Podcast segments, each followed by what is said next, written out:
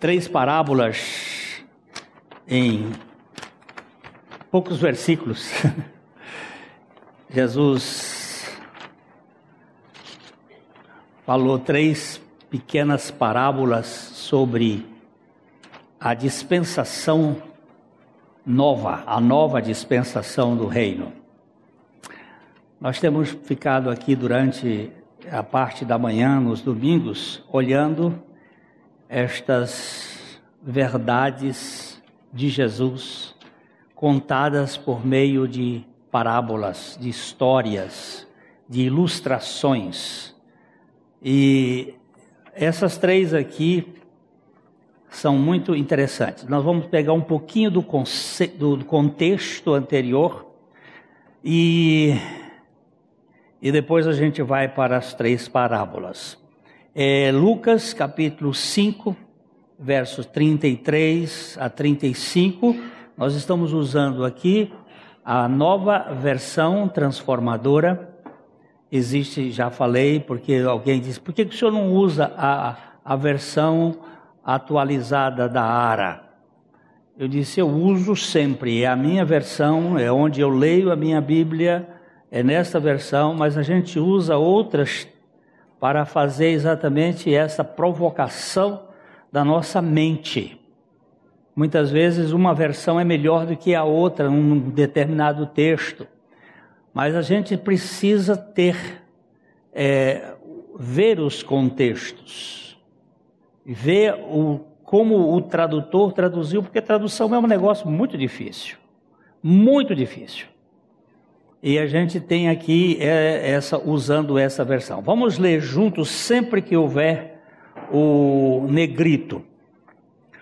Algumas pessoas disseram a Jesus: Os discípulos de João Batista jejuam e oram com frequência, e os discípulos dos fariseus também. Por que os seus vivem comendo e bebendo? Jesus respondeu: Por acaso os convidados de um casamento jejuam enquanto festejam com o noivo? Um dia, porém, o noivo lhe será tirado e então jejuará. Aqui Jesus foi abordado sobre o jejum, que era enfatizado por João Batista e mais ainda pelos fariseus. Estas pessoas que o interpelaram estavam preocupadas com a falta de observância de, do jejum por parte dos seus discípulos, dos discípulos de Jesus. Nessa ocasião, Jesus traz à tona três parábolas que elucidam a caducidade do judaísmo e a novidade do cristianismo. Eu usei aqui a palavra cristianismo, se bem que esta expressão não era nunca foi dita por Jesus, mas se a gente fosse dizer aqui, é a novidade do Evangelho.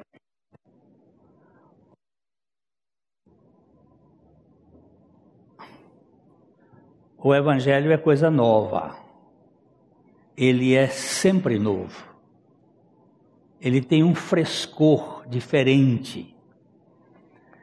Ah, as três parábolas ensinam que uma nova dispensação tinha começado e que não havia a menor possibilidade de misturar o novo com o antigo. A velha estrutura caducou e não tinha mais lugar no plano da revelação. A flor deu lugar ao fruto. A flor é importante para um determinado momento.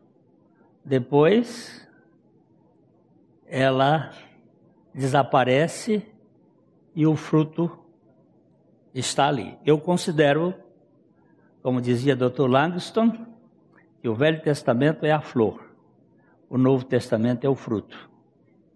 É a concretização daquilo que deveria acontecer eu tenho que ler o Velho Testamento com os óculos do Novo Testamento.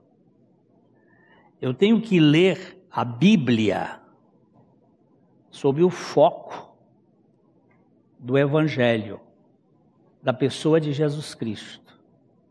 Eu preciso encontrar Jesus Cristo no Velho Testamento. Senão eu não estou lendo a Bíblia. No sentido que Jesus é a realidade. Ele é o centro de toda a revelação. Eu já disse muitas vezes aqui que eu tenho um, um, um álbum de casamento em que na primeira página tem a mão da minha esposa e a minha, com a aliança. Na segunda página tem minha esposa e eu, na terceira página tem a minha esposa, os pais dela e eu, na quarta, a minha esposa, é, eu e meus pais, e assim vai, mas sempre em todas as páginas tem ela e eu, porque aquele álbum é do nosso casamento. É lógico assim. E esse livro chamado Bíblia é um, é um livro de Jesus. Então você tem, e você e eu temos que encontrar Jesus nesse livro. Então o Velho Testamento tem que ser lido à luz da revelação da pessoa de Jesus Cristo. Quando eu vejo Davi lutando com o gigante, eu não tenho que ficar olhando para o gigante nem para Davi, eu tenho que olhar para a, a, a realidade de Jesus. Eu acho Jesus ali naquele negócio, até nas pedras. Aquelas cinco pedrinhas ali fala da graça de Deus, porque o número cinco da Bíblia fala da graça. E ali é, é, é, é, a pessoa de Jesus que é a encarnação da graça. Quando ele, ele se desvestiu da sua glória, ele se esvaziou da sua glória, ele veio cheio de graça de verdade.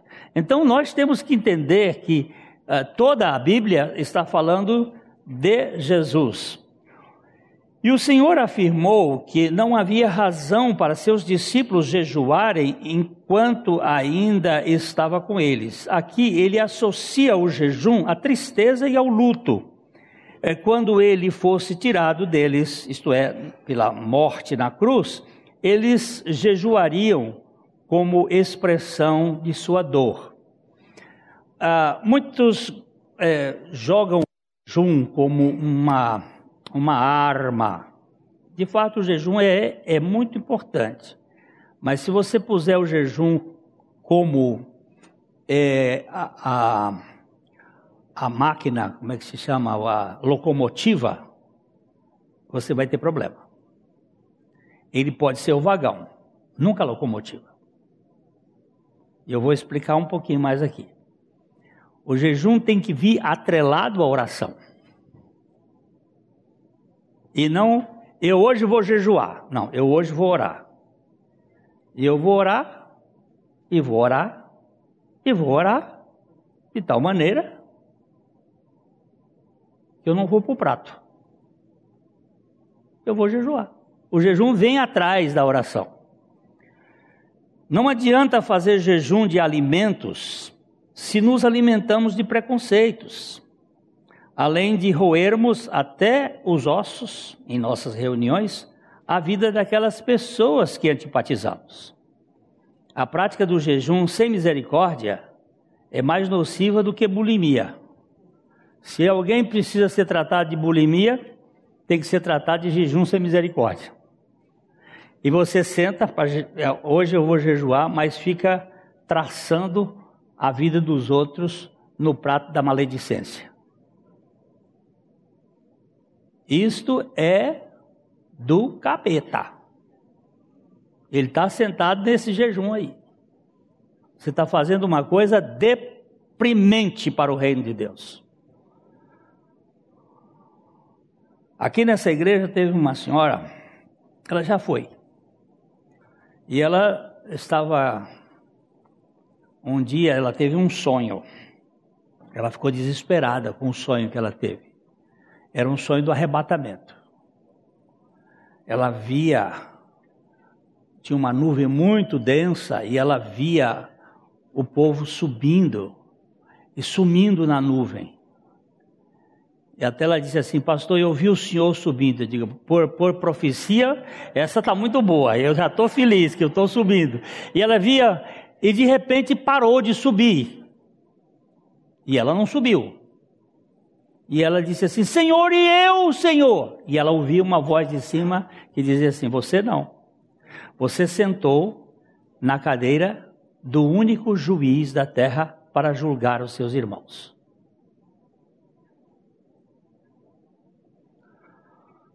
Ela caiu de joelhos no pé da cama e pediu perdão ao Senhor.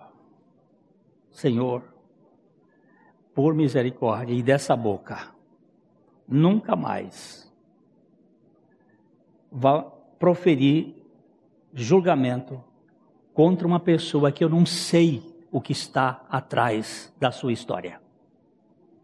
Porque a gente julgar pelo reta aparência, a gente tem condições, porque tem os dados. Mas quando se julga sem os fatos da vida daquela pessoa, você não sabe os traumas que ela enfrentou na vida, você não sabe as dores que estão no seu coração, você não sabe a sua história. Eu não sei como é que eu posso estar julgando. Isso é desonesto. Então eu preciso ter cuidado. Senhor, não me permita sentar na roda dos escarnecedores. Porque eu vou dar conta diante do teu trono. Na maioria das vezes, o jejum no Novo Testamento vem precedido de oração. Esta sim é a locomotiva que puxa o vagão da abstinência. Enquanto oramos com maior intensidade e persistência, deixamos de comer. E assim o jejum se torna um complemento da oração. Se você for olhar a maioria dos textos do Novo Testamento, quando fala de jejum, ela diz oração e jejum. Há alguns textos que põem o jejum na frente, mas são muito poucos. A maioria vai dizer oração e jejum orai e jejuai, botando o jejum como complemento da oração. Hoje é um dia em que eu vou orar. E vou orar e trabalhar. Quando você for orar, você pode ir para o trabalho e orando. Hoje é um dia que eu quero dedicar à oração. Posso estar trabalhando, lavando louça, cortando grama, indo para o escritório, com a cara bem limpa, bem arrumadinha, perfumado. Jesus disse que não é para ficar com aquela cara de Madalena arrependida, que às vezes a pessoa fica assim, estou jejuando, hoje estou orando, como se fosse, é, isso não vamos falar porque a, a, o cristianismo, ele é uma nova dispensação, não é mais a, a dispensação da tristeza, é a dispensação da alegria. Não é essa coisa da, de levar uma vida de uma santidade é, de defunto, de carregar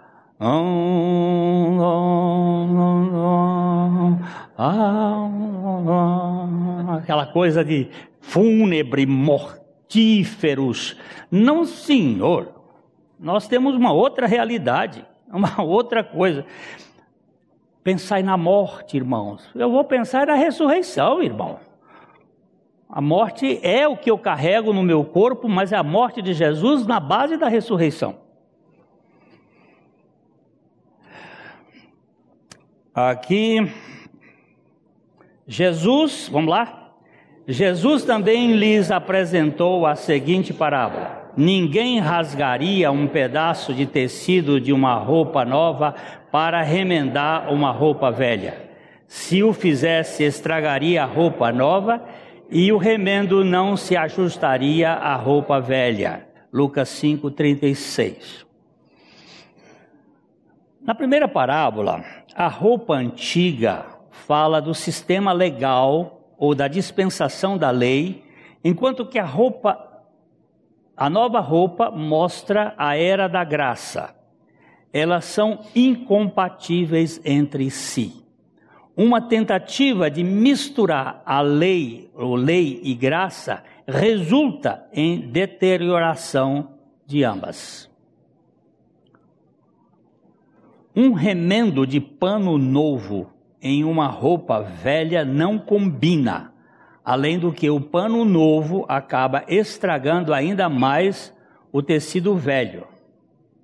John Darby afirmava: Jesus não adotaria o cristianismo no judaísmo. A carne e a lei andam juntas, mas graça e lei, a justiça de Deus e a do homem nunca se misturam. Não há compatibilidade entre elas. A graça e a lei, elas não são misturáveis. Aqui mais para baixo eu vou falar uma coisa, mas só para repetir. A lei só tem valor se for guiada pela graça.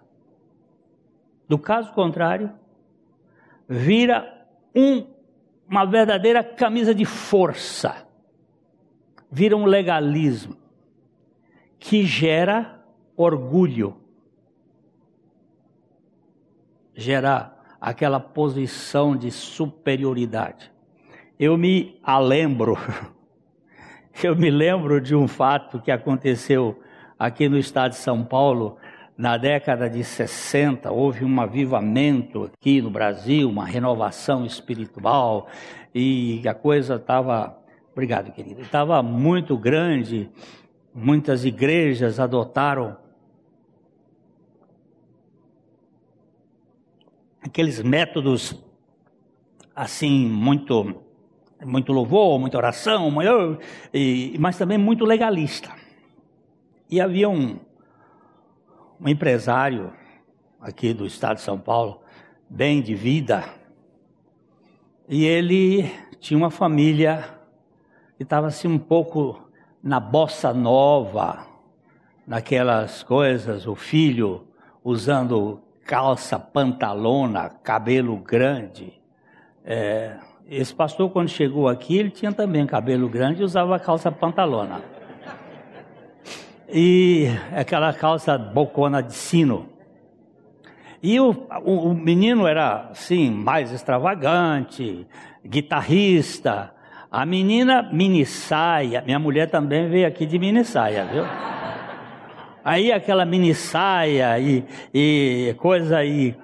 E ele foi então é, santificar a família. E ele começou dizendo para um, você vai agora cortar esse cabelo porque não pode, dentro da igreja vai esse povo, e aí foi, e você vai baixar essa uh, saia abaixo do joelho, fica mostrando essas coxas aí, despertando nos homens, e foi daqui e dacolá e chegou na hora da nora. E a nora era secretária dele na empresa. E ele disse: Você e tal. E aí ela disse assim: O senhor também. O senhor também vai se santificar. Porque a empresa produz tanto e o senhor declara tanto, metade do preço. Daqui para frente o senhor vai declarar tudo que entrar. Aí ele pensou um pouco assim e disse assim: Então vocês vivam a vida do jeito que vocês quiserem. Porque quando parte para cima da gente, nós saímos pela tangente. Criamos outro meio. Então, nessa coisa, é Deus que tem que fazer essa obra nas nossas vidas. Não tem possibilidade de você viver a santidade na base da lei.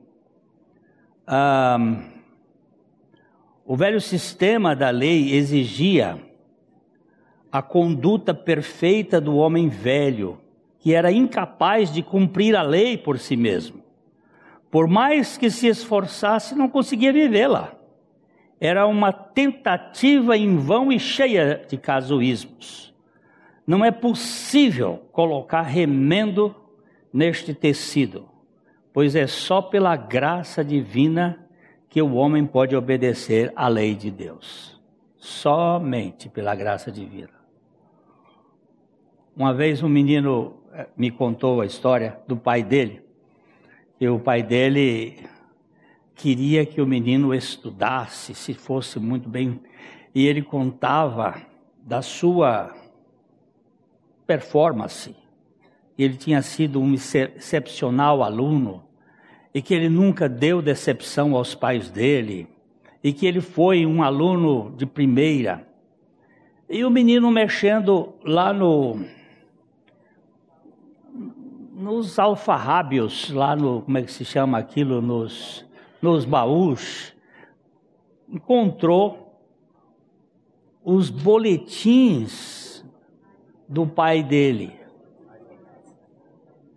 E aí, quando ele começou a mexer, ele viu lá, segunda época. Isso vocês nem sabem o que é isso, mas antigamente, quando o aluno não passava, porque hoje em dia, depois do PT, todo mundo passa, PT, pronto. Mas naquele tempo, o aluno não passava, ia para a segunda época. E tinha prova oral, e tinha prova escrita, e era um negócio.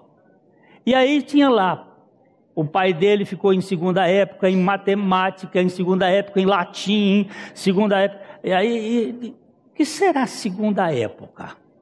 Aí foi vendo que isso aconteceu uns três anos seguidos. Aí ele chegou na hora do almoço e disse: Pai, o que é segunda época? Por que essa pergunta, menino? É porque o senhor disse que foi sempre aluno de primeira, mas eu vi lá que o senhor ficou, tem uma, uma coisa vermelha e o senhor ficou em segunda época. E aí caiu a casa. Porque a gente tem, a gente dá uma impressão para os outros de uma realidade que a gente não vive. E a lei é isto. De um modo geral, não, eu cumpro a lei. Escuta, fala de novo. Qual é o que você tropeça? O, o chefe do meu filho, uma, uma, época que ele trabalhou lá no, no, na Tecnisa, ixi, agora deu o nome. Trabalhou lá numa empresa em São Paulo, o chefe dele disse para um, um rabino, ele é judeu, eu já cumpro nove dos mandamentos de Deus. E o rabino disse: Ah, é? E qual é que você não cumpre? Qual é o que você descumpre? Ele disse: Na hora eu escolho.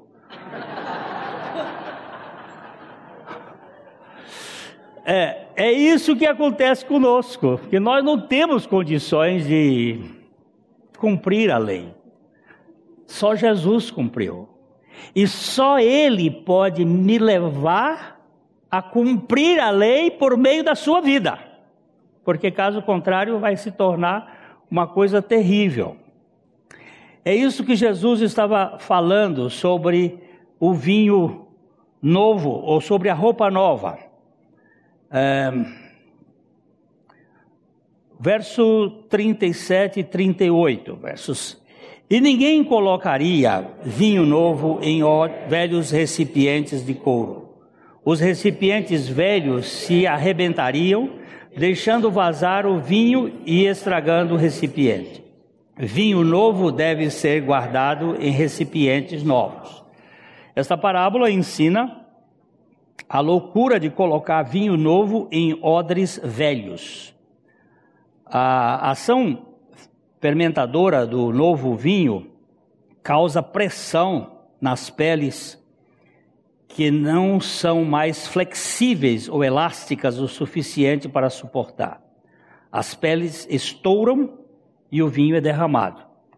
Antigamente não havia barricas de madeira, de feitas de carvalho. Fazia-se odres que podiam ser feitos de estômago do carneiro ou de peles. Eles eram feitos por um processo de, eh, de curtimento, e depois, aquilo, quando era novo, você colocava o vinho para ser fermentado dentro destas vasilhas. E o vinho, no processo de amadurecimento, ele vai se fermentando e vai expandindo, e o o couro que estava ali ia se elastecendo, ia se abrindo. O vinho novo ficava ali, ele ia até. Quando você pegava aquele odre que já foi usado no ano anterior, ou dois anos, pegava um vinho novo e colocava dentro daquele odre, o que ia acontecer? Era ruptura, ia arrebentar. E aí Jesus conta a segunda parábola. A primeira era pano novo em vestido velho. A segunda é vinho novo em odres velhos. É, o legalismo produz orgulho no coração. Para Ernest Kevin, o legalismo é o mau uso da lei, é confiar na observância dela para ser aceito por Deus. Mas a observância orgulhosa da lei não faz parte da graça de Deus. O odre do legalismo foi descartado aqui. Havia um pregador muito, muito cioso na Inglaterra, um homem extremamente austero, uma pregação bíblica, mas ele carregava, ele tinha uma, uma dose excessiva de lei. E um dia ele recebe em sua casa, num inverno de dezembro, um homem que vinha, isso é século 17.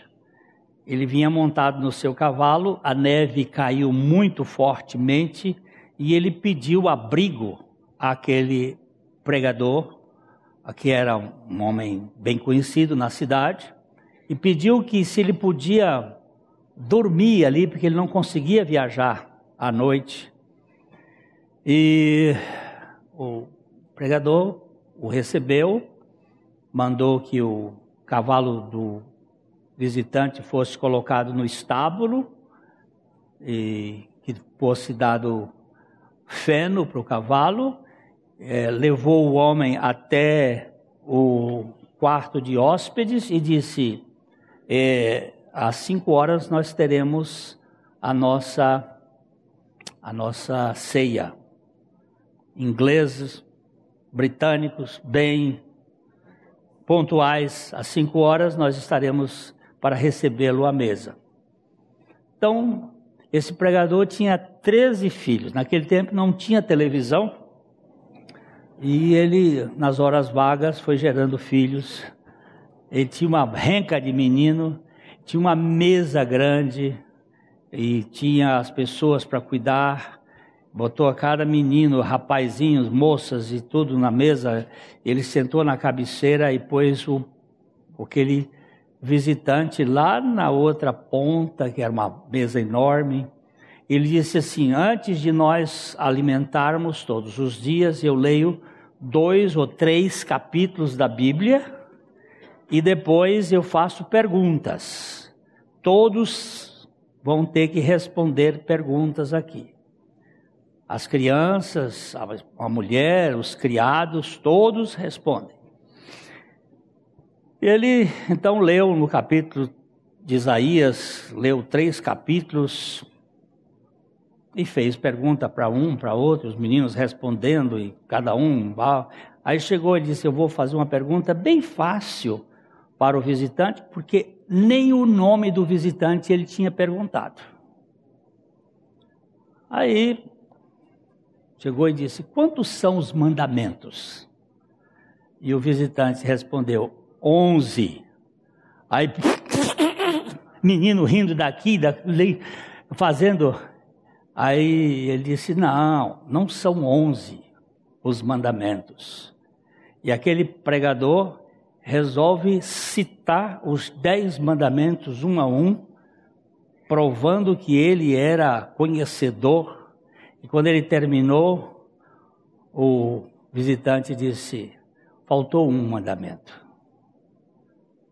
Como assim? O Senhor Jesus disse: Um novo mandamento vos dou, que vos ameis uns aos outros, assim como eu vos amei. Uau! Aí o, ele disse: Quem é o Senhor? Não se trata de um ignorante. Aí o cidadão arranca o seu sobretudo. Olha, naquele tempo a lareira era lá, não tinha, não tinha aquecimento, era frio. Ele tirou o seu sobretudo e virou as costas. E nas costas estava a sua vestimenta, era o cardeal de Canterbury, a quem aquele pregador detestava de verdade. Ele não gostava daquele cardeal, sem conhecê-lo mas só pelas coisas que ele escreveu. Aí, quando ele viu que era o cardeal de Canterbury, ele se ajoelhou e disse: imponha as suas mãos sobre a minha cabeça e ore ao Senhor, para que ao me levantar daqui eu não seja mais o mesmo homem. Esse homem chamava-se Samuel Rutherford, um dos maiores pregadores da Inglaterra. Mas ficou só na lei. Inicialmente era só a forma. Às vezes a gente tem, e isso faz um orgulho, Rutherford, um dos maiores pregadores da Inglaterra. Mas ficou só na lei. Inicialmente era só a forma. Às vezes a gente tem, e isso faz um orgulho, Rutherford, um dos maiores pregadores da Inglaterra. Mas ficou só na lei. Inicialmente era só a forma. Às vezes a gente tem, e isso faz um orgulho. Eu sou. Quem é você? Você não sabe quem eu sou. Não. Se eu soubesse, eu nem me perguntaria. Mas você não sabe quem você é. Porque se você soubesse, você não se revelaria. Nós somos os mais indignos dos pecadores, aceitos pela graça de Deus. Isto me traz uma. As formas, ordenanças e tradições e rituais ultrapassados do judaísmo eram de fato rígidos demais para conter a alegria, a exuberância, a energia da nova dispensação. Não há como equalizar o timbre retumbante da exultação com a voz rouca e grave dos gemidos e ais advindos da falta do cumprimento da lei. Por mais que você cumpra a lei, lá no fundo, você sabe que você tropeça. E quem tropeça num é como aquela aquele brincadeira do dominó, derruba tudo.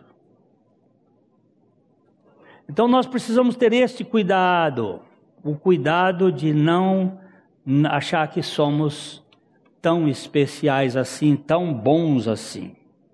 Por mais esforçado que for o praticante da lei, e por mais parecida que for a conduta daquilo que é correto, há uma insatisfação íntima e uma presunção aparente, pois a lei foi dada apenas para revelar o pecado, nunca para justificar o pecador. Não é, não é do judaísmo a justificação do pecador. Esta obra é da nova dispensação. Lógico que no Velho Testamento eles foram justificados pela esperança que havia de vir. E nós somos justificados pela fé daquele que já veio.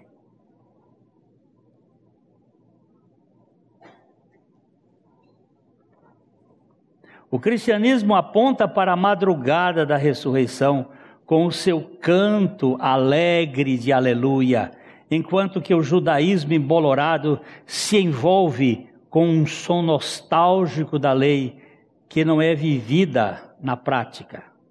Esse é lúgubre e sombrio, o outro é luminoso e radiante. Alguém olhou e disse assim: quando os judeus entram numa sinagoga, eles vão com o kippah, eles vão pisando macio, assim, fazem a prestação cultica deles e voltam ainda meio lúgubres. Só vão ficar alegres quando chegam em casa e vão comer. Quando um cristão verdadeiro vem à comunidade, ele já vem descontraído. E ele sai saltitante quando recebe a verdade da palavra de Deus. Se não é assim, tem alguma coisa errada. Porque ele foi liberto. Ele não está debaixo de coleira. Ele não está debaixo de medo. Ele não está debaixo de culpa. Ele não está debaixo de vergonha. Tudo já foi resolvido. Então, cristão triste como disse C.S. Lewis, um cristão Cristo está difamando de Jesus Cristo. É um difamador de Jesus Cristo. Ah, mas você não sabe a dor que eu tenho no peito. Você não sabe a dor que ele que padeceu para tirar essa dor do seu peito. Ou oh, imbecil de canalha. Fica olhando para a sua dor e não, não lembra da dor que ele tomou sobre si para que nós tivéssemos o alívio das nossas dores e não ficássemos olhando para o nosso umbigo a vida toda. Eu estou dando aqui uma cacetada, porque às vezes eu, eu entro com, conversar com uma turma, e, e, aí os velhos são principais nessa história. Olha como eu, eu fiz uma. Eu tive numa festa essa semana, no aniversário da irmã Íngrida. Que coisa preciosa. Ver a alegria naquele aniversário. 90 anos, ela está ali sentadinha. Essa mulher está numa cadeira de roda. Todo dia ela tem um ministério de ligar para alguém do aniversário da igreja aqui. Alô, aqui é da primeira igreja, é Ingrid, é papai. Ela fala e, e, e olha, você diz assim, uma mulher que está numa cadeira de rodas, mas andando por todo lugar. E a alegria dela é a alegria do Senhor. Não é a alegria de um, de um corpo. Ah, mas eu, tô, eu, eu fui abandonada por meu pai. Eu fui abandonada por minha mãe. Pois é, ainda que meu pai e minha mãe me abandonarem, o Senhor me acolherá. O Senhor me acolheu. Gente, que história é essa de ficar no passado carafunchando coisas, mexendo com miolo de tripa?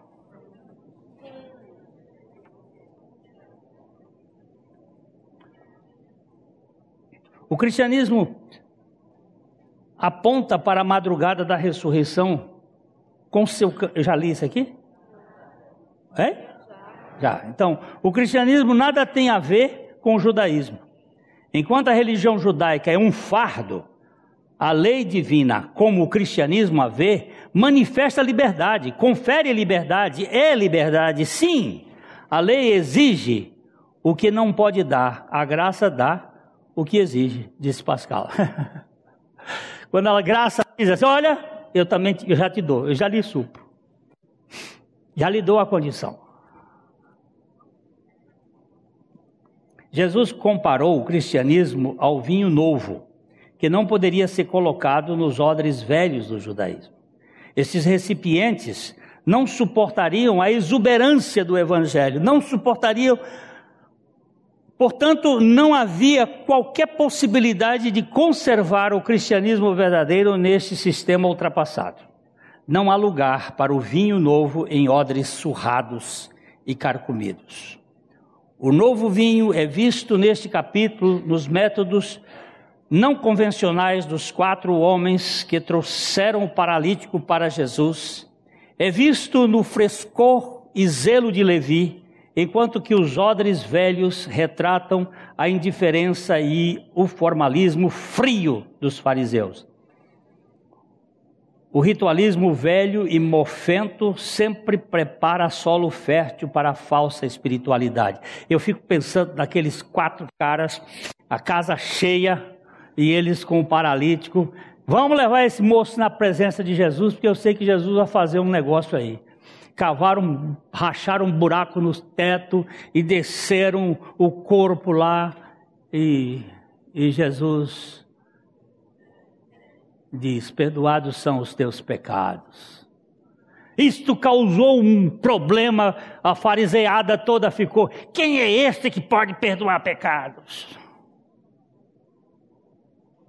E Jesus, olhando aquilo ali, disse: Olha, para que vocês saibam que o filho do homem tem poder para perdoar pecado, eu vou fazer uma coisa menorzinha. Levanta e anda, rapaz, vai embora. Levantar e andar era piquinha, era uma coisinha diante do perdoar os pecados. nunca vimos coisas igual a esta. Pois é. Vocês ainda não sabem o que vai acontecer lá na cruz. Vocês não sabem o que é o Evangelho. Vocês estão ah, olhando aí um sistema de proibição, não pode levar, não pode carregar no sábado, não pode fazer isso. Não pode o quê, rapaz? Quem é que vale mais? É o, a, o sábado ou as pessoas?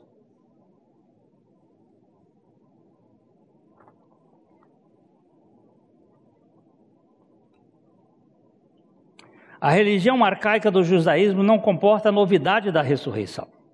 O gozo da graça não seria tolerado na estrutura bolorenta da, das sinagogas.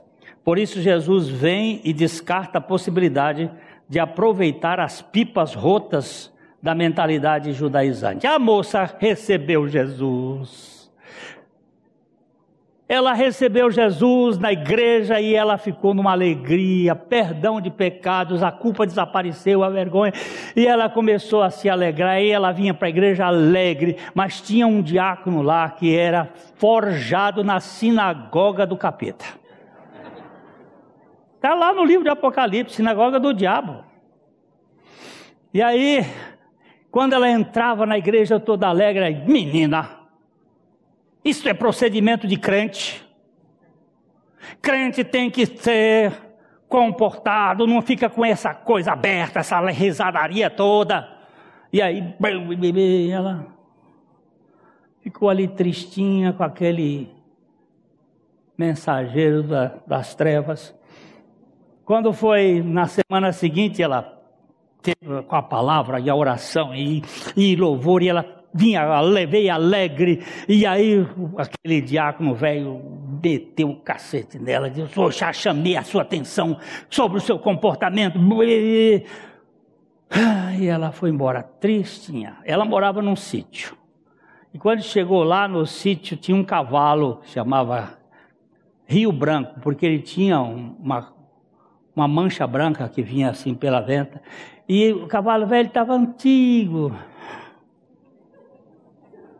mexendo o rabo assim, espanando as moscas, e ali, cabeça baixa, orelha assim, ela chegou perto do cavalo, abraçou com ele e disse: Oh, Rio Branco, Rio Branco, você é a única pessoa que pode ser membro daquela igreja batista.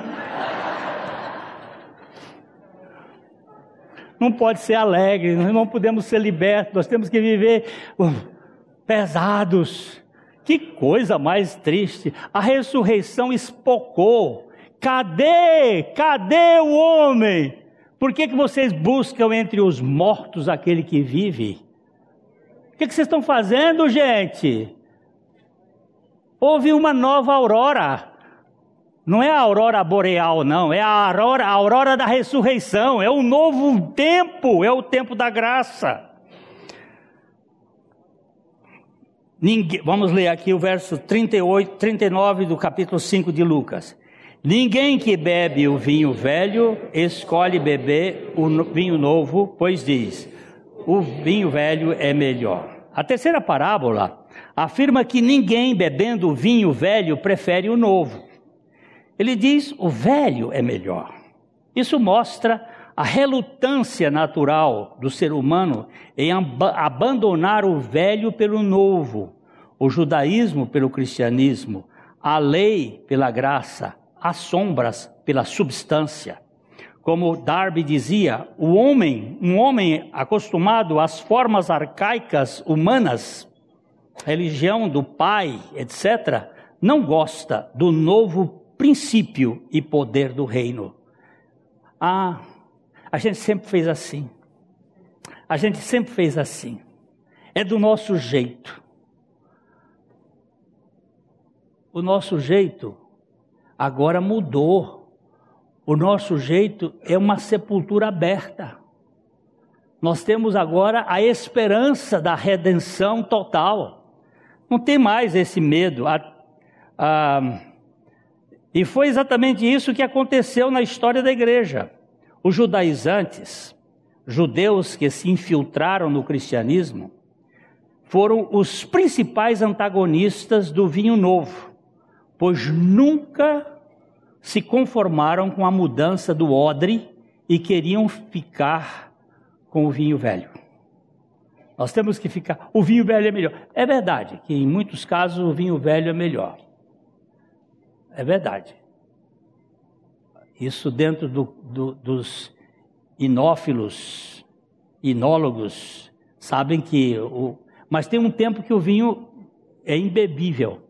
Ele oxida, estraga.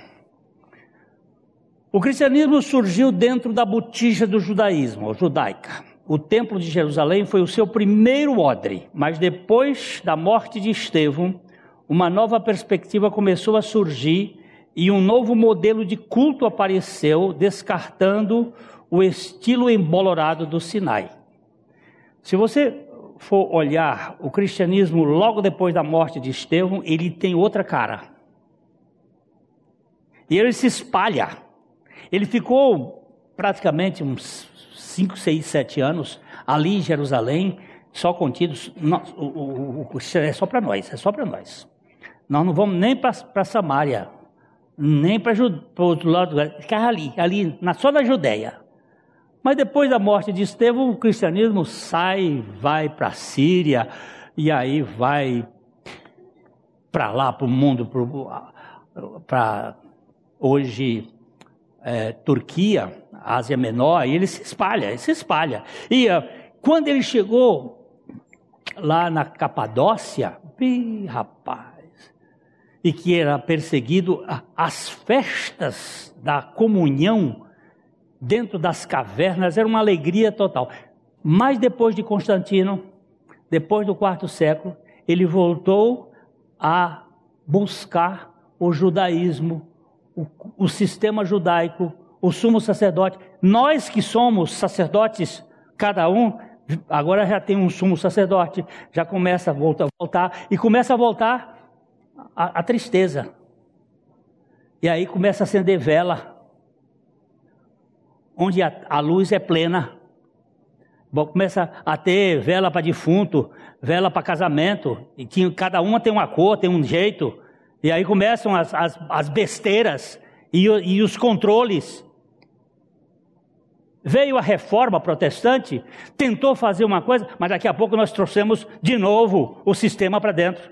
Aí volta tudo de novo. Meu Deus, quando é que nós vamos libertar dessa, dessa prisão e sermos um povo de celebração, de alegria, não de anarquia, tendo ordem e decência, mas um povo que se manifesta na riqueza da exuberância do, do cristianismo? A tristeza do jejum foi substituída pela alegria da ressurreição e as sombras do passado pela realidade do presente. Jesus Cristo ressuscitado é a, um, é a vida da igreja e a ceia do Senhor é o banquete de alforria. Somos um povo livre que vive para a liberdade. Então os judaizantes não podiam suportar e tentavam por todos os meios perverter e converter a fé cristã em uma seita judaica com os mesmos trejeitos de sempre. Agora, com este pano de fundo, o apóstolo Paulo se tornou o maior defensor do evangelho, lutando com todas as armas para escoimar, isto é, limpar ou livrar dos defeitos o lixo da antiga mentalidade do culto ultrapassado.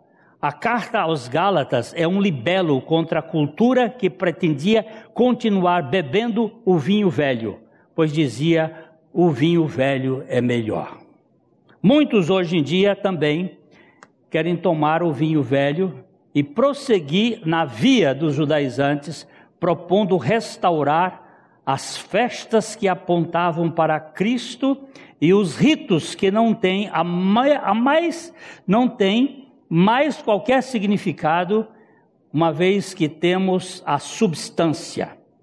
O velho, o evangelho não pode ser contido em odres velhos, pois Cristo, o vinho novo, rompe com essas paredes esclerosadas da religiosidade de um tempo que já se foi e hoje Cristo nos satisfaz plenamente. Olha, eu vi uns amenzinho aí. Meio michuruca, mas teve, né? Não, mas botando talite, botando kipá no meio dos cristãos, fazendo pantomimas, isso você vê na reconstrução do templo de Salomão lá em São Paulo. Isso é uma aberração. Nós temos a realidade, meu povo. Agora, mas aquilo fica, fica o talite fica interessante. E aquela coisa toda fica muito mística. Só que nós temos um Cristo ressuscitado. E entra na minha casa, e fica no meu coração. É outra realidade, é outra realidade. Quem nasce pode ficar velho. Pode. Mas quem é velho não pode ficar novo. Um irmão aqui da igreja um dia olhou para um rapaz forte e disse assim: Meu filho, eu te dou todo o meu dinheiro pela tua juventude. Ele tinha bom dinheiro. Ele, vamos fazer uma troca? O menino disse assim: Até eu faria, se eu pudesse, porque o seu dinheiro é grande, mas não dá. Quem é velho não pode voltar. Quem é novo pode ficar velho. Só que o cristianismo não fica velho. Tudo neste mundo envelhece, menos a palavra de Deus e a ressurreição de Cristo. O modelo judaico é roupa velha e odres gastos. O modelo cristão é o da aurora permanente da ressurreição. Eu estava falando numa turma de, daqui da universidade, uma turma de direito.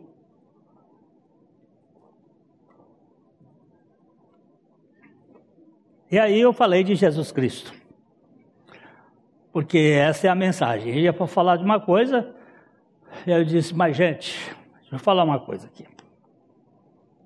Comecei a falar de Jesus, a singularidade de Jesus, a obra de Jesus. Aí quando terminou, o professor da cadeira me chamou assim à parte e disse, Glenn, eu pensei que você fosse um homem mais evoluído. Mas você é quadrado demais. Você acha que só Jesus, só Jesus pode? E Buda, e Confúcio, e Maomé, e Lao Tse. E aí ele começou a falar. Eu quero saber o seguinte: qual foi deles? Qual, qual foi deles? Buda, Maomé, qual foi deles? Que resolve assumir a causa do criminoso, do pecador. Diz assim: essa causa é minha. E, é muito fácil, eu usei a expressão para ele na época, é muito fácil o professor de natação ficar lá do lado de fora do Igapó, olhando o cara que está morrendo afogado lá no meio do Igapó, dizendo assim: nada de costas, nada crawl, e a água crawl no cara, nada, nada de borboleta. Ele pode dizer o que quiser, o cara está morrendo afogado. O único jeito é ele pular na água e ir lá salvar. Qual foi deles que pulou na água para salvar a humanidade? O Buda disse muita coisa bonita. O Maomé também. Eu não vou discutir aqui. Agora, quem assumiu a, a causa da humanidade? Quem foi para uma cruz? Na... E quem ressuscitou? Ele diz: não vem com ressurreição, não, porque ressurreição, isso não é provado. Eu digo: ah, ainda bom. Não é provado. Me escuta uma coisa. Prova a vida. Prova como é que a vida apareceu. Me explica como foi que a vida apareceu. A própria ciência não sabe explicar. Ela não sabe explicar o que é matéria, o que é energia. Você vem com bestagem para mim aqui, doutor? Pois é a ressurreição que quebra a boca da botija aí. Porque este ressuscitou e vivo está.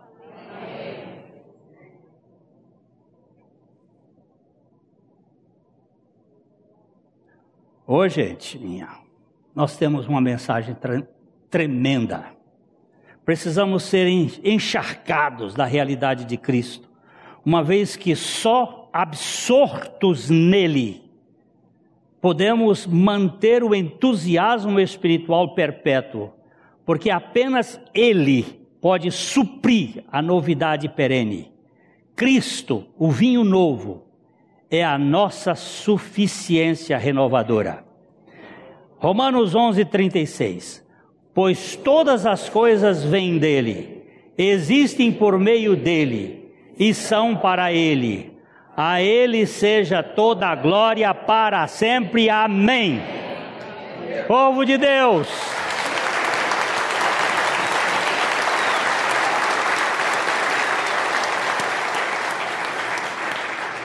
Que o Senhor nos mantenha neste dia, nesta semana,